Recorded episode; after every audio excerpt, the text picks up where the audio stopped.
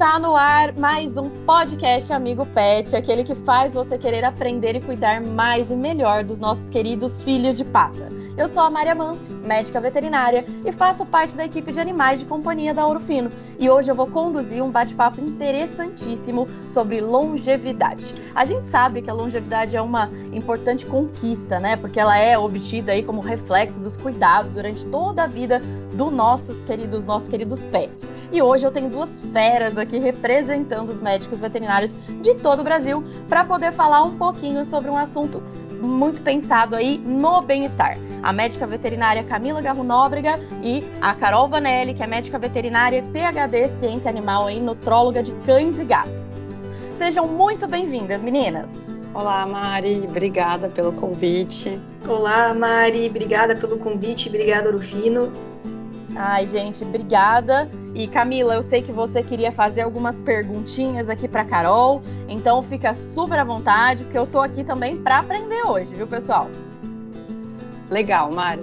E, e, esse assunto eu acho super interessante e, e, muito bacana a gente antes entender quais são os principais problemas de saúde que esses animais idosos eles podem começar a ter e como que a gente consegue identificar. Então, Carol, se você puder é, começar a introduzir isso, seria bem interessante.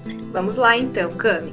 Uma coisa que a gente sabe é que os animais eles vão envelhecer de uma forma ou de outra, né? Agora, como eles vão envelhecer é que é o nosso grande desafio como médico veterinário aí nesse, nessa trajetória, nessa história de vida deles. E durante esse processo, durante a vida deles, eles têm predisposições genéticas, eles podem ter é, alterações durante esse tempo que vão é, muitas das vezes aparecer somente na fase mais senil. E então alguns problemas muito comuns que a gente começa a observar nos animais idosos é problemas osteoarticulares, então ele começa a vir com problema de coluna, ou ele começa a mancar, é um animal que ele vai ter maior chance de desenvolver doença é, periodontal, ou seja, fazer um tártarozinho nos dentes.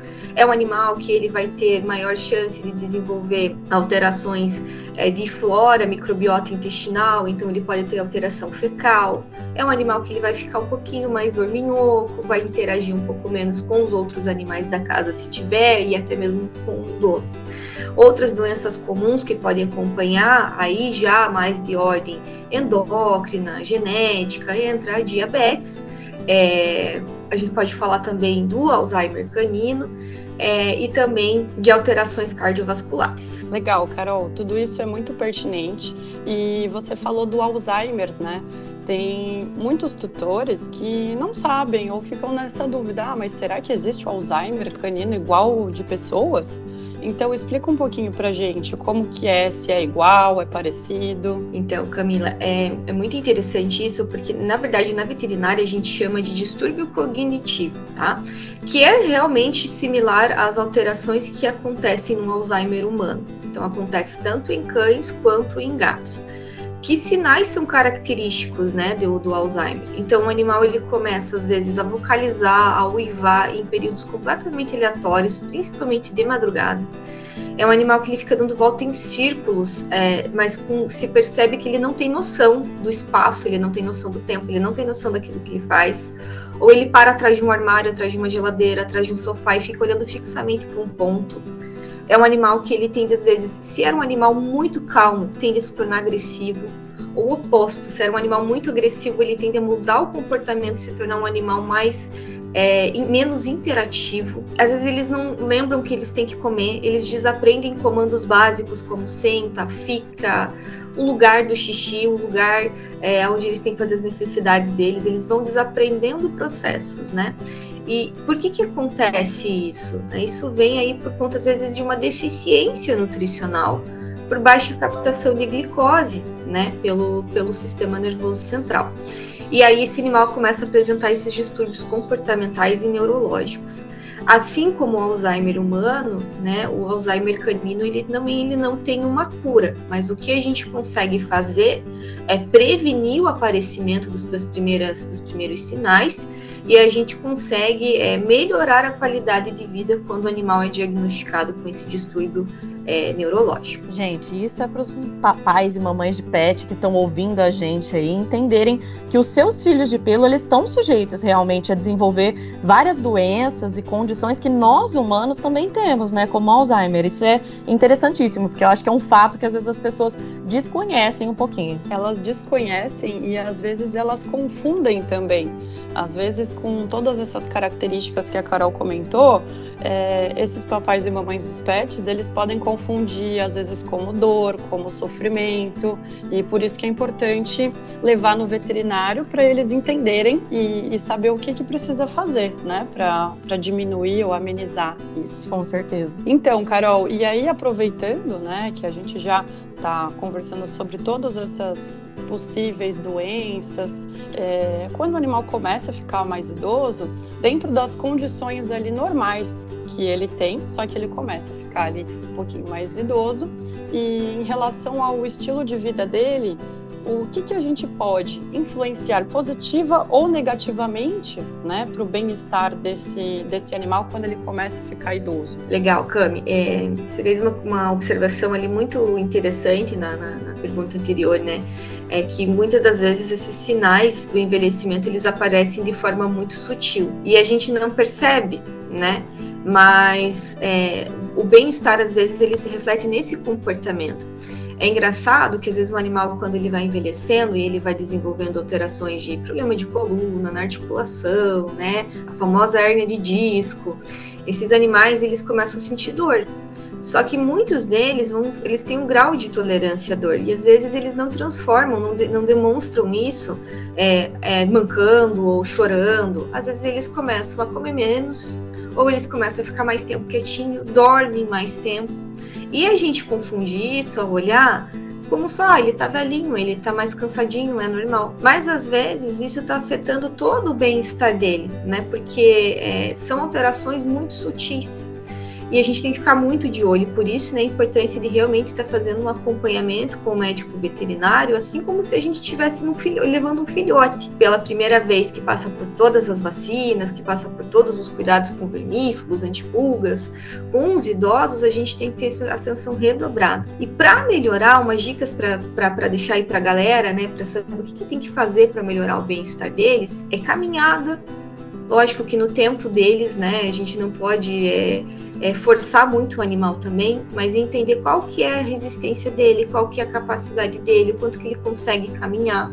A caminhada todos os dias ela é extremamente importante para manter a saúde cardiovascular, para diminuir é, o próprio estresse do animal, para tam também fazer com que ele tenha uma maior atividade neurológica.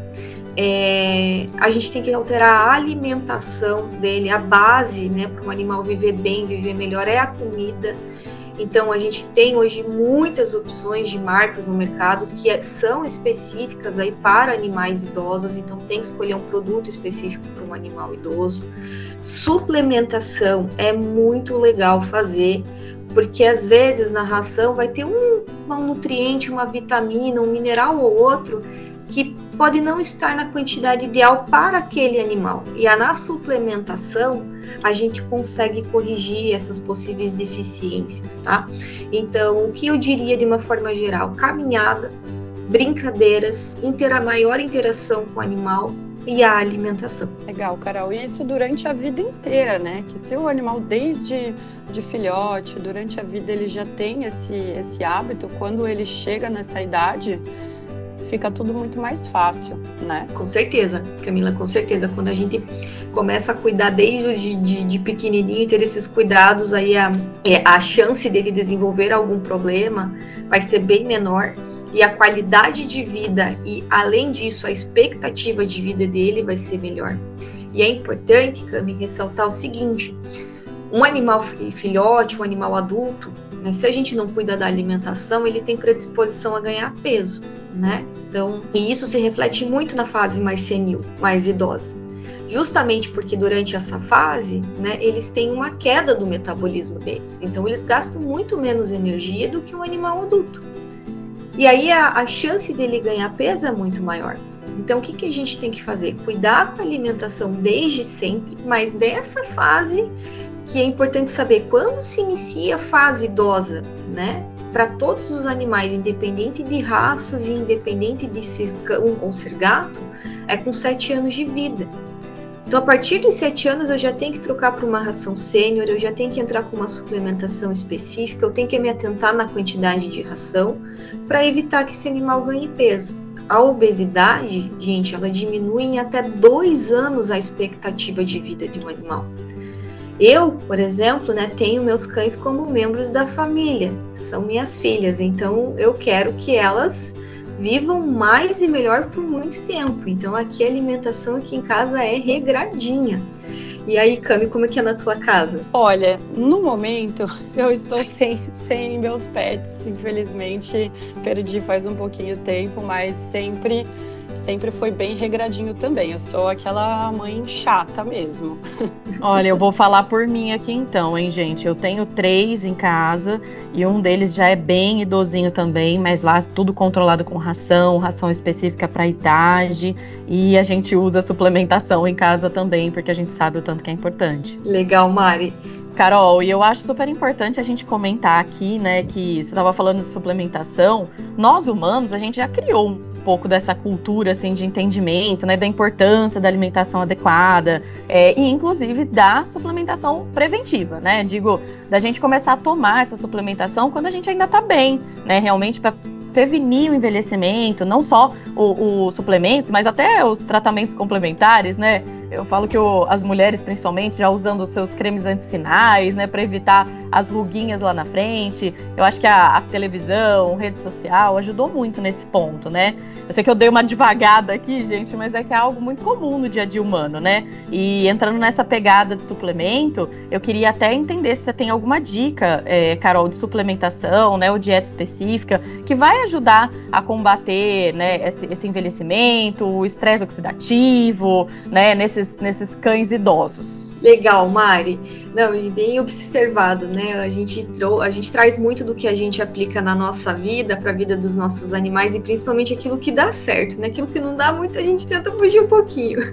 Mas a suplementação, Mari, ela é extremamente essencial. Já começou a se tornar um hábito na nossa vida e na vida deles ainda está é, tá começando, né? A gente está vendo que na veterinária está começando a ver muito forte isso. E é muito importante a gente fazer. Eu tenho uma dica de um suplemento que eu sou muito fã, que é o Longil da Ouro Fino. Ele tem uma gama gigantesca de nutrientes, na minha opinião, aí como nutróloga, ele é o mais completo que a gente tem no mercado. Ele atende aí as necessidades de vitaminas, de minerais, de aminoácidos. E é mais legal ainda que ele também vem trabalhando com saúde intestinal. Né? A gente acabou não falando muito disso hoje, porque é um assunto que dá para fazer um outro podcast só sobre isso. Mas Exatamente, a saúde, né? a saúde intestinal, gente, ela é extremamente importante aí para melhorar, né? Se a gente tem um intestino saudável, o animal vai, vai absorver melhor os nutrientes, ele vai ter uma imunidade melhor. Então esse produto ele já vem específico para atender aí, eu acho que ele é um blend, né? Eu digo que ele é um blend da longevidade, porque ele atende essas necessidades imunológicas, intestinais e vai auxiliar diminuindo o estresse oxidativo, né? Que em outras palavras isso quer dizer o quê? Quando a gente vai envelhecendo, o animal vai envelhecendo, a própria célula ela vai liberando alguns componentes que a gente chama de radicais livres. E são esses radicais livres que vão aí trazer os sinais é, característicos do envelhecimento, que é aquela pelagem mais branquinha, é essa alteração de comportamento que eu falei, às vezes pode ter ação mais pró-inflamatória. Então, como que a gente combate isso? Fornecendo uma grande quantidade de antioxidantes que nas rações ainda, mesmo que seja para um animal idoso, ela não atende então, o que, que a gente tem que fazer obrigatoriamente?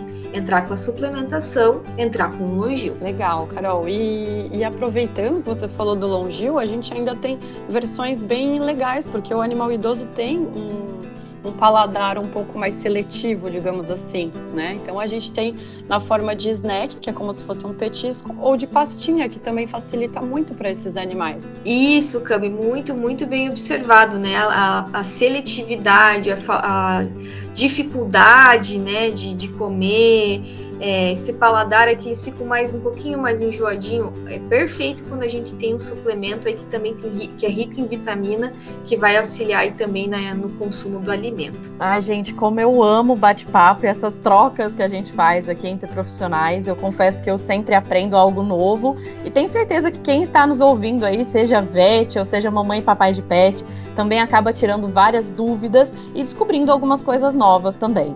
Obrigada, meninas, por terem vindo falar um pouquinho conosco hoje. Obrigada, obrigada mesmo, Mari. Obrigada, Carol, também, pela disponibilidade. Obrigada, meninas. Obrigada, Mari. Obrigada, Cami.